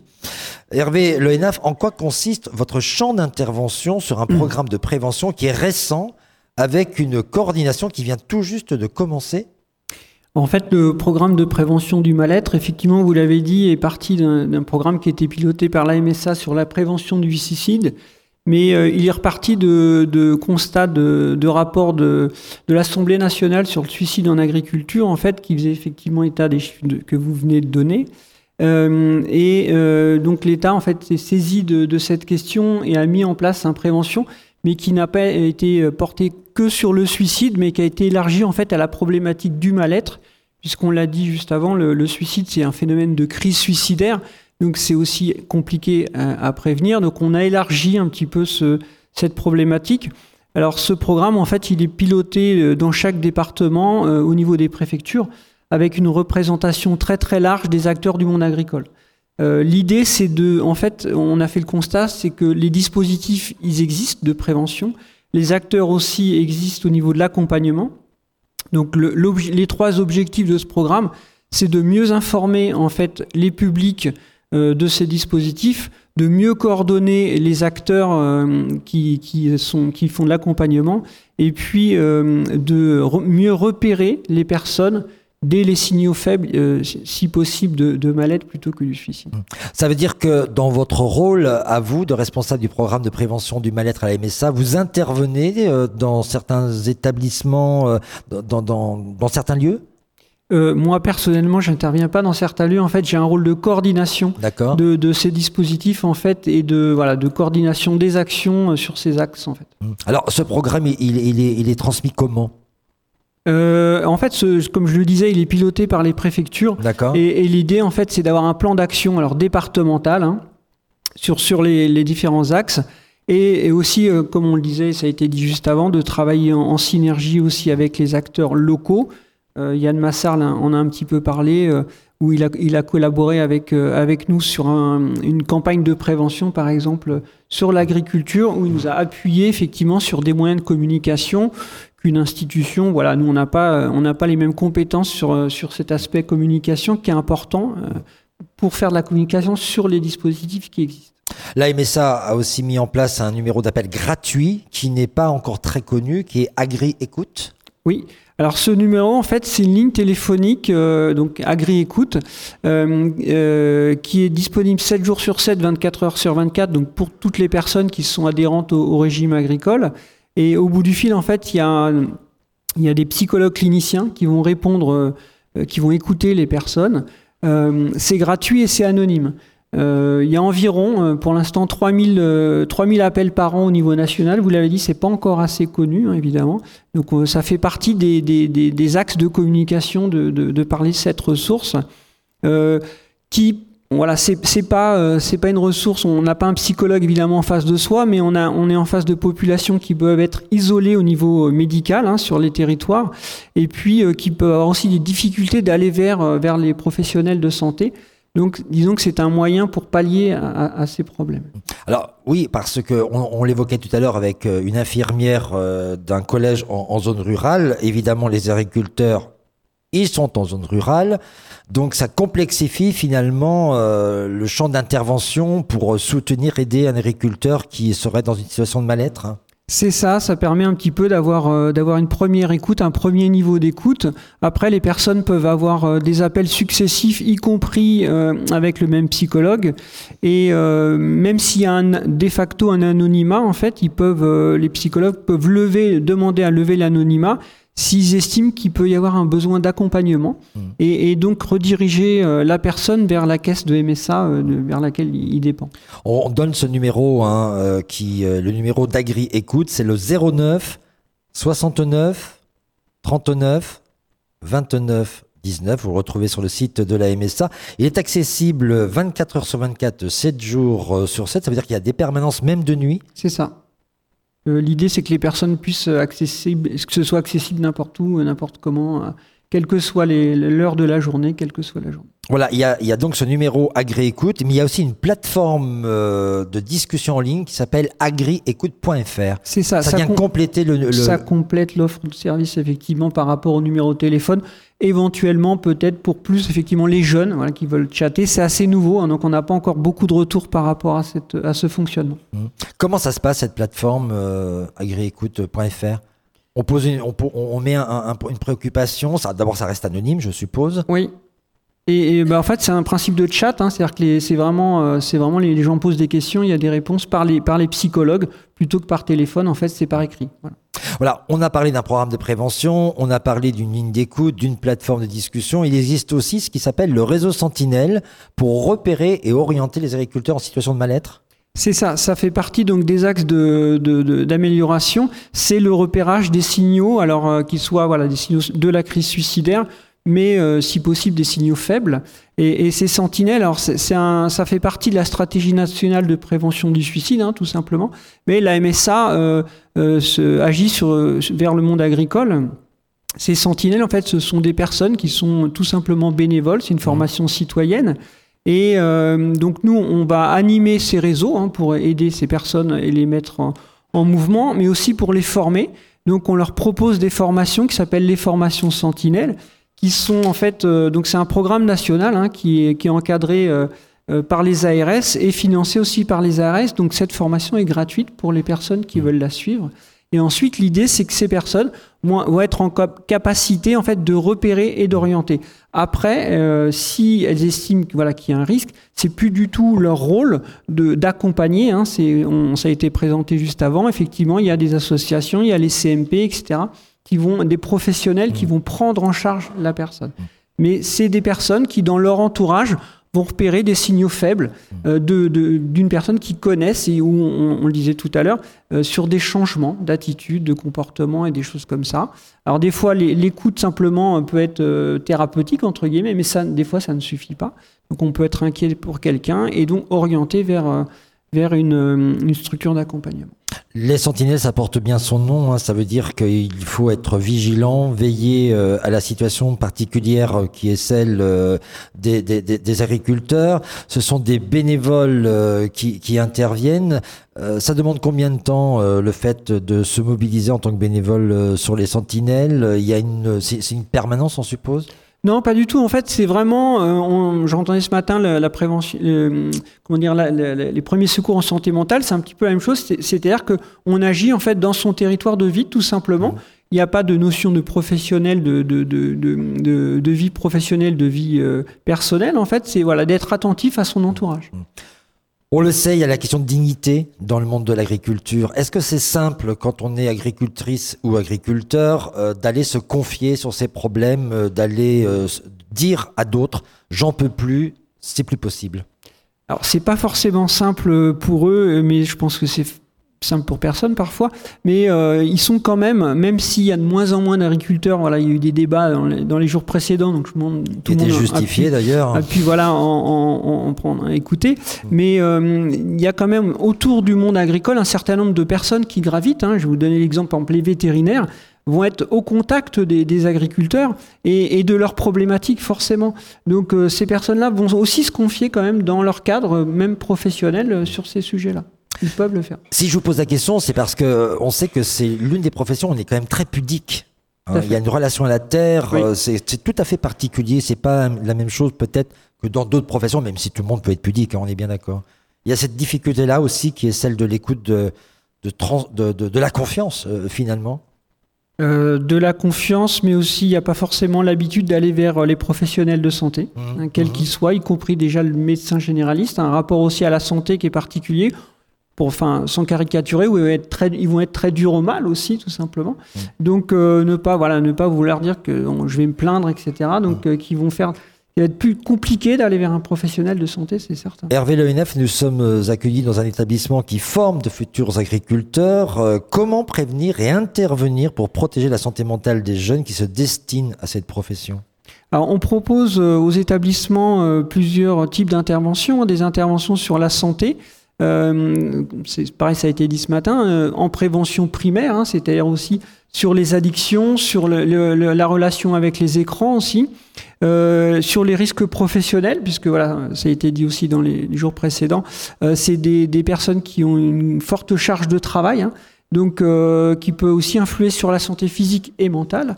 donc voilà, des, des interventions diverses et variées. Après, c'est aussi selon les projets d'établissement, les problématiques que les établissements peuvent avoir. Ils peuvent faire appel, en fait, on a des conseillères sociales spécialisées dans l'animation des territoires, dans la prévention santé, qui vont aussi répondre aux différentes problématiques. Est-ce qu'il est possible de proposer des actions de prévention et des interventions dans les établissements d'études euh, agricoles? Et comment elles, elles, peuvent se mettre en place, euh, ces, interventions, cette prévention? Et, bien, en fait, voilà, mes, collègues conseillères sociales, donc du service social de la MSA, en fait, euh, elles se déplacent, elles vont, en fonction de l'établissement, mettre voilà, une réponse. on peut financer l'intervention de, de, prestataires spécialisés, mmh. sur, comme je le disais, par exemple le harcèlement ou la relation aux écrans, mmh. euh, pour, pour faire de la prévention directement ou vers les enseignants aussi qui peuvent avoir une problématique. je ne suis pas très bien renseigné sur la question, mais je crois que euh, la Germinière est le seul lieu de formation des agriculteurs en Sarthe. C'est bien ça? Euh, non, c'est un lycée euh, professionnel public, mais il y a, y, y a, plusieurs établissements en Sarthe, privés ou publics. Il y a des maisons familiales et des lycées agricoles. D'accord. Donc ça veut dire que vous intervenez déjà dans, dans ces établissements-là? Oui. Oui, on intervient. Alors, il y a des relations assez étroites hein, entre la MSA et, les établissements scolaires des départements, oui, tout à fait. Comme je le disais, c'est plutôt après, en fonction des problématiques de chaque établissement, mais on a, on a des collègues spécialisés sur le territoire. Merci euh, Hervé Le Hénaf. Euh, Laurent Labiche, vous êtes euh, le délégué départemental de la Sarthe de la Fondation Le Refuge. La Fondation Le Refuge héberge et accompagne des jeunes LGBTI+, âgés de 14 à 25 ans, qui sont rejetés par leurs parents, chassés du, du domicile familial parce qu'ils sont homosexuels, trans ou en questionnement, en tout cas identitaire. L'antenne euh, locale s'est mise en place récemment en Sarthe. Elle dépend d'ailleurs de l'antenne encore du Maine-et-Loire. Le suicide et euh, les tentatives de suicide et les pensées suicidaires sont beaucoup plus fréquents dans la population LGBT, LGBTI, lesbiennes, gays, bi, trans, en particulier chez les, jeunes. Euh, comment intervient le refuge pour aider ces jeunes en détresse? Bonjour, bah écoutez, euh, effectivement, c'est nettement plus important en termes de, tentatives ou de, taux de, mise en situation suicidaire, puisqu'on est, nous, plus proche des 40% des jeunes euh, qui s'identifient à une communauté LGBT et qui font des tentatives de, suicide ou en tout cas qui ont des idées euh, qu'on peut considérer comme étant noirs. Alors, le, la fondation Le Refuge, qui est euh, d'utilité publique, elle a 20 en fait, ans. c'est 20 ans, oui. Ouais, c'est ça, elle a 20 ans, elle, est, euh, elle a été créée, enfin, presque 21 maintenant. Euh, et donc, euh, elle, a trois, elle a trois métiers, on, si on peut considérer ça comme ça. On a une ligne d'urgence qui est ouverte euh, 7 jours sur 7, 24 heures sur 24. C'est un numéro euh, de téléphone portable. Euh, C'est le a- 06 31 59 69 50. C'est ça, exactement. Alors, répondre à ce numéro-là, des bénévoles qui sont formés et les, formations sont assez euh, soutenues euh, au niveau du refuge pour être certain qu'on apporte une vraie solution, en tout cas une vraie écoute euh, à nos jeunes. Alors, c'est 7000 appels par an de jeunes qui sont en situation ou de détresse ou de questionnement fort par rapport à leur positionnement euh, identitaire. Euh, L'autre métier, euh, vous en avez parlé, c'est l'accompagnement et l'hébergement de jeunes qui, en région, sur à peu près une trentaine de, villes, donc hébergent des jeunes de 18 à 25 ans. Ces jeunes sont en situation d'exclusion ou se sont auto-exclus de leur famille euh, pour des raisons de traitement, de mauvais traitements euh, familiaux. hein. Euh, on a des jeunes qu'on récupère qui vivent dans un garage parce que les parents veulent plus qu'ils soient dans la maison. Ils n'ont plus le droit de se laver dans les lieux qui sont destinés au reste de la famille. Ils ne peuvent pas manger avec le reste de la famille. Et parce que on considère qu'ils peuvent contaminer les frères et les sœurs Oui, euh, et leur donner quoi. aussi des idées d'être homosexuels eux-mêmes euh, Mmh. euh, par le simple fait de leur parler. Donc ces jeunes sont ou exclus ou s'auto-exclus de la famille pour des raisons de santé euh, et de sécurité. Donc nous, on les accueille. Effe- Effectivement, il faut qu'on leur permette de se, de se reconstruire. Et donc, euh, on les accueille pas en urgence, c'est-à-dire que c'est pas sous euh, un coup de fil euh, qu'on va leur dire, bah, écoute, viens tout de suite, on va t'héberger. On les met sous contrat, des contrats de deux mois qui sont renouvelés tous les deux mois, et euh, contrats euh, dans lesquels ils s'engagent eux à un certain nombre de choses, Mmh. et nous, on va faire en sorte que, bah, on leur permette de les remettre sur le chemin euh, ou de l'école ou euh, d'un projet professionnel. Parce que quand vous avez 18 ans, que vous êtes à la rue, vous avez plus d'argent, vous avez très peu de papiers, on considère qu'en trois mois, on perd le jeune et on se retrouve avec un jeune qui est euh, sous emprise euh, et euh, qui va être accueilli par des populations qui sont pas souhaitables pour lui. Qui dit contrat, même si le terme est pas très joli, je trouve, quand on parle du social, ça veut dire qu'il y a un engagement entre l'association Ouais, et le jeune. bah, assez curieusement, euh, euh, ça paraît être euh, contraignant, mais en fait, c'est un contrat qui est plutôt pour remettre les jeunes dans un cadre, parce qu'ils sont complètement démunis, ils ont perdu tout cadre. Quand vos parents vous lâchent, que votre famille vous lâche, parce que c'est les parents, et puis c'est les cousins, cousines, c'est tous les gens qui nous entourent qui décident de plus être en contact avec nous. les amis, ils ont plus de euh, cadre. les, les collègues euh, de travail, Ouais. euh, les camarades de classe. Ils ont plus de cadre. Alors ils savent évidemment que quand ils arrivent, euh, enfin, vous vous doutez bien que nous, en tant que bénévoles, euh, bien sûr, euh, on les accueille et on fait en sorte qu'ils se sentent bien au sein du refuge, mais on les met dans des appartements qui sont leurs appartements. Ils vivent à deux ou trois par appartement. Et on va les accompagner sur les problématiques euh, et besoins alimentaires qu'ils vont avoir, les besoins d'argent, le suivi scolaire, le besoin de soutien euh, euh, psychiatrique, et bien entendu euh, que, que grand nombre de- d'eux ont, et puis auprès de professionnels, bien sûr, de la santé mentale. L'hébergement, c'est seulement à partir de 18h Non, en fait, c'est à partir de 14 ans, mais il y a un seul lieu en France qui héberge à partir de 14 ans, de 14 à 18, et donc euh, qui ne comprend aucun bénévole, qui n'a que 14h, 14h. c'est- 14 ans, j'ai dit. pardon. Ah, d'accord. Euh, oui, de, de 14 à 18 ans, on a un lieu en France qu'on tient secret, euh, qui héberge des jeunes et qui sont entre les mains de, uniquement de professionnels. Hmm. Il n'y a pas de bénévoles dans ce, dans ce lieu-là. Je pensais que l'hébergement était seulement à partir de 18h. De 18 ans. Ah non, bon, moi j'ai du mal euh, Non, comprendre. non, alors en fait, non, non, ça non, m'a pardonnez-moi. interpellé quand Euh, même. peut-être dit 18 heures, mais c'est 18 Non, ans. non, non, de non, c'est ce 18 que à j'ai lu dans un 25 ans. document, ça, Ouais, voilà, voilà. de- non, non, non, non, tout à fait. Voilà. Est-ce que ça veut dire que parce que l'antenne est récente hein, euh, sur le département Alors, euh, voilà, de la alors, Sarthe, vous en- faites quoi précisément vous? Parce Alors, que là, c'est l'émission nationale que vous nous présentez. Absolument. Donc, pour revenir à la Sarthe, donc on est pour l'instant une délégation que nous avons créée. euh, Martine Bourreau est, est avec moi, une ancienne infirmière scolaire que beaucoup d'entre vous connaissent. Euh, donc, euh, nous sommes euh, six bénévoles pour l'instant sur la Sarthe, et nous avons donc créé une délégation de sensibilisation. Donc une délégation de sensibilisation, ça consiste à être sur les lignes d'écoute et également d'aller justement dans les établissements scolaires à leur demande pour dérouler des modules qui permettent aux jeunes, en général, aussi bien dans les collèges que dans les lycées, permettent aux jeunes de comprendre ce que c'est que d'être LGBT. C'est quoi cette notion? C'est quoi ces lettres? Euh, Qu'est-ce que ça veut dire finalement Tout le monde veut son étiquette?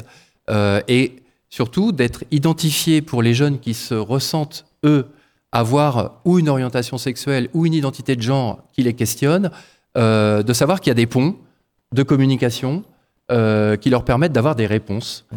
Donc euh, notre rôle, ça va être déjà d'aider les enseignants qui sont présents pendant nos interventions à passer un message qui n'est pas forcément très simple à passer, puisqu'on n'est pas forcément un spécialiste de cette communauté LGBT.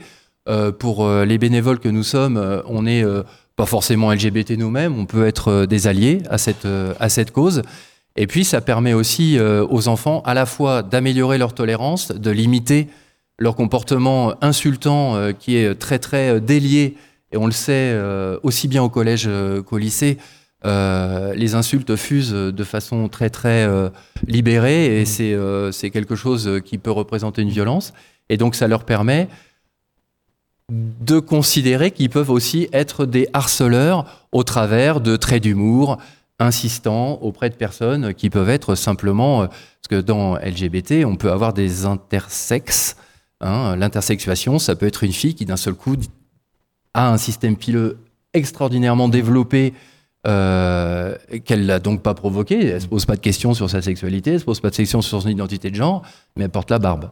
Donc là, on a des gens qui peuvent être effectivement harcelés alors qu'ils sont complètement dénués de, entre, guillemets de responsabilité par rapport voilà, à ça. quand ils ne sont pas rejetés. Est-ce que vous collaborez par exemple avec euh, le Centre gay et lesbien du Mans, qui est l'association homogène qui intervient beaucoup en milieu scolaire? Oui, absolument. Alors on, on, on, est en lien depuis le premier jour. J'ai pris contact avec eux quand j'ai décidé de de euh, faire euh, exister euh, la fondation Le Refuge au Mans. D'ailleurs, c'est Michel Maillet, le, président, l'ancien président d'Homogène, qui a mis en place d'ailleurs cette demande du refuge, puisque le président national était souvent accueilli lors de la marche des fiertés au Mans. Oui, exactement. Donc Michel avait lâché le, refuge et donc c'était entre guillemets retrouvé auprès d'Homogène.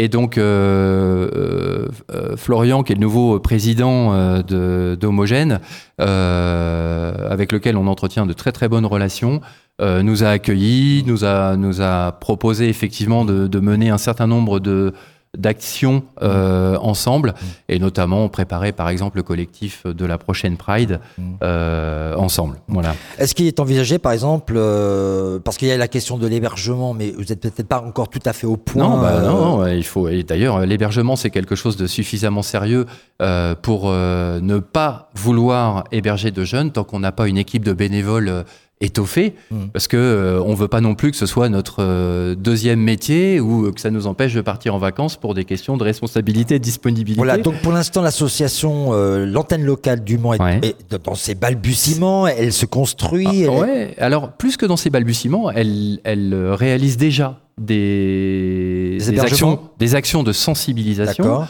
Mais pas d'hébergement. Non, non, mais on ne pourra avoir des hébergements que si on a une équipe d'une quinzaine de bénévoles, entre guillemets, sérieux, qui veulent donner de leur temps, mais pas tout leur temps, mm. parce qu'on est aussi des humains qui avons des enfants, des petits-enfants et, des, des travails pour, euh, beaucoup d'entre eux. En même temps, il y a les pouvoirs publics euh, qui peuvent soutenir aussi euh, cette cause-là. Oui, mais les pouvoirs publics, vont, on ne va pas demander aux pouvoirs publics de s'occuper des jeunes dans leur quotidien. Euh, d'aller euh, leur porter la nourriture, d'aller regarder dans les frigos des appartements si les dates de, péremption sont, sont, pas dépassées, etc. De donner des logements, par contre, oui, euh, au même titre que les SDF sont soutenus par la ville du Mans, par exemple. Oui, oui, domicile fixe. Absolument. Alors, on en, nous, on en est pour l'instant auprès de, des pouvoirs publics à demander un, un local qui soit un, un local susceptible d'accueillir une délégation d'hébergement qui est à la fois des locaux conviviaux également une cuisine pour apprendre aux jeunes à faire à manger, également des bureaux pour permettre aux jeunes d'être reçus par des professionnels de santé dans le local euh, du Mans. Donc on est sur cette phase-là pour vraiment ancrer avec une adresse définitive Mmh. le refuge. Mmh. Maintenant, ça ne nous empêche pas, avec les bénévoles que nous sommes, d'être parfaitement formés à réaliser des actions de sensibilisation Mmh. dès la sixième et jusqu'à la terminale. Est-ce qu'il y a une attitude particulière quand on intervient en milieu scolaire euh, pour sensibiliser aux questions LGBT, c'est-à-dire euh, en gros euh, bah, respecter les autres même s'ils sont différents euh, de vous? Est-ce que euh, voilà, ça demande des conditions particulières Est-ce qu'il faut une autorisation de l'éducation nationale? Pardon? Est-ce qu'il faut une autorisation de l'éducation nationale Alors il y a une convention. Alors déjà, quand on va être sollicité par une, euh, un établissement scolaire, on va établir une convention qui est toute, euh, toute faite pour euh, bah, qui va déterminer le cadre à la fois matériel et puis humain, puisque les enseignants sont dans l'obligation euh, d'assister et d'être présents pendant toute l'intervention, puisqu'on s'occupe pas de la partie organisation et maintien de l'ordre. On va dire euh, dans les classes. Euh, donc il nous faut un enseignant euh, qui, est, susceptible de le faire à notre place. Et puis nous, on a un déroulé de deux heures avec un PowerPoint très précis qui nous permet de dérouler. Et on est forcément deux bénévoles systématiquement. Et alors c'est important de se dire, il ne s'agit pas de- d'action de, prosélytisme, hein. il s'agit bien sûr d'action de connaissance pour que ces jeunes soient à la fois libérés dans leur compréhension et en même temps dans l'acceptation de la différence des autres. Merci Laurent euh, Labiche. Euh, Peut-être euh, comment on fait pour vous contacter si on veut vous soutenir en tant que bénévole, euh, créer des lieux d'accueil euh, dans le Et- département de la Sarthe? Eh bien, venez nous Parce voir. n'est pas obligé d'être comment. Hein, euh. Oui, tout à fait. Alors, vous pouvez appeler, aller sur le site, pardon, de- du site de, de la Fondation du Refuge. hein, c'est le du 6 refuge.org. Vous trouverez l'ensemble de nos coordonnées. Et puis sinon, pour ceux qui sont présents aujourd'hui, ben, on a un joli petit stand qui est installé et on va vous recevoir avec bonheur. Voilà. Merci à ces quatre lieux ressources vers lesquels euh, il est possible de s'adresser pour être aidé en cas de situation de mal-être, euh, pour obtenir de l'aide pour soi ou pour un proche. On rappelle que le 3114 est le numéro national de prévention du suicide. Il est disponible 24 heures sur 24, 7 jours sur 7. Sur 7, il est gratuit et confidentiel. Pour conclure, j'ai le plaisir d'accueillir Barbara Carabeuf, la coordinatrice de l'équipe du projet territorial euh, en santé mentale dans la Sarthe, parce que euh, vous venez tout juste de créer une toute fraîche nouvelle plateforme de sensibilisation euh, au suicide. Elle s'appelle comment cette plateforme? Alors, cette plateforme, vous pouvez la retrouver soit sur les campagnes d'affichage qui sont publiées sur les réseaux en Sarthe, mais également dans les euh, lycées, collèges et puis euh, les structures de formation d'enseignement supérieur de la Sarthe, donc un QR code qui vous envoie sur la plateforme, mais également euh, sur le site ptsm72.fr. L'idée de la création de cette plateforme, c'est un ensemble d'acteurs du département qui se sont penchés sur la question du risque suicidaire chez les jeunes. Euh, et l'objectif, c'était de répondre finalement euh, à trois situations. Je suis un jeune et j'ai besoin d'aide. Je suis un jeune et je m'inquiète pour quelqu'un. Je m'inquiète pour mon pote. Je m'inquiète pour ma cousine. Je m'inquiète euh, aussi pour ma mère. Voilà, je suis inquiet pour quelqu'un de mon entourage par rapport à des problématiques de bien-être en santé mentale. Et le troisième, la troisième item auquel on voulait répondre, c'est je suis touchée par le suicide. Euh, j'ai ma meilleure amie qui a fait une tentative de suicide. J'ai euh, euh, mon voisin qui s'est suicidé. Voilà. Quelles sont mes ressources?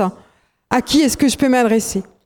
L'idée de cette plateforme, là, je ne vais pas vous la détailler, mais c'est que quand vous cliquez sur les différentes items qui vous sont proposés suivant votre situation, vous allez retrouver des liens directs en termes de site internet, de chat, mais aussi de numéros de téléphone et de contact direct suivant la situation dans laquelle vous êtes directement.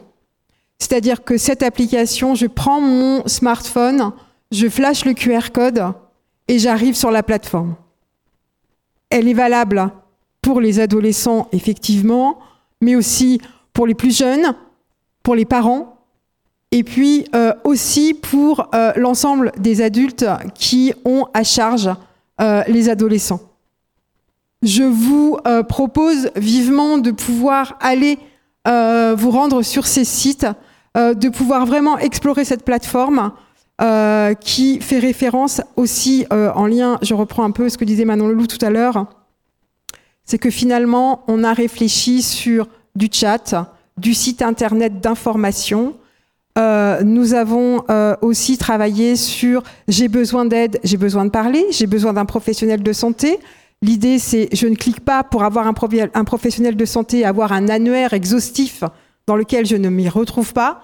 Mais là, clairement, on est sur le site officiel avec les ressources de la maison des, adolescents, pardon, et nous sommes également sur euh, une équipe dédiée à l'équipe à l'établissement euh, public de santé mentale de la Sarthe, qui est euh, une, une, équipe de soins disponible de 8h à 18h du lundi au vendredi, pour lequel si j'appelle, au bout du fil, j'ai une infirmière.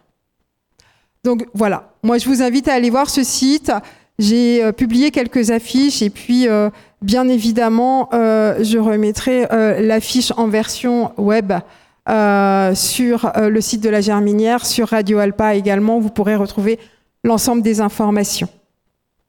Est-ce qu'elle est visible, cette affiche, au niveau rural, notamment sur les abribus dont dispose le conseil départemental de la Sarthe?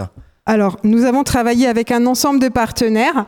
Bon, je ne vais pas tous les citer, mais entre autres, le département de la Sarthe, pour le citer, l'Agence régionale de santé, bien évidemment, euh, la CPAM. Et là, pour le coup, euh, nous sommes dans une logique de réseau.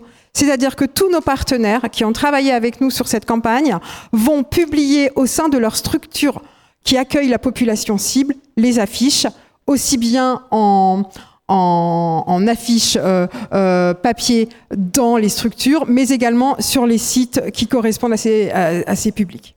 Merci beaucoup Barbara euh, Carabeuf, que vous pouvez applaudir parce que c'est la coordinatrice du projet territorial en santé mentale dans la Sarthe, comme on peut aussi applaudir tous ceux qui ont participé depuis euh, un certain nombre de temps, de mois. Euh, c'est beaucoup d'organisations et notamment je voudrais remercier euh, pour cette organisation Pascal Boucherie qui m'a beaucoup accompagné pour la constitution des intervenants et pour ces plateaux que vous pouvez donc aussi applaudir avec les équipes. Merci à l'agrocampus euh, La Germinière qui est situé donc à Rouillon dans la Sarthe euh, de nous, avoir accueillis. Merci à Romain Alinan euh, pour la réalisation technique de ces deux tables rondes qui seront diffusées successivement ce dimanche 11 février à 13h sur Radio Alpa 107.3 FM et radioalpa.com. Des tables rondes qui seront disponibles en podcast sur radioalpa.com dans la rubrique Les Escalpades ainsi que sur toutes les plateformes numériques nationales. Merci à vous.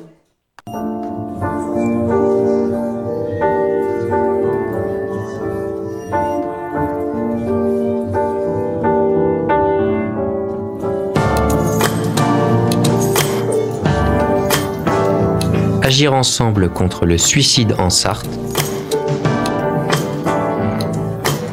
Une action de sensibilisation proposée par les professionnels de l'éducation et Radio Alpa 107.3 FM au Mans.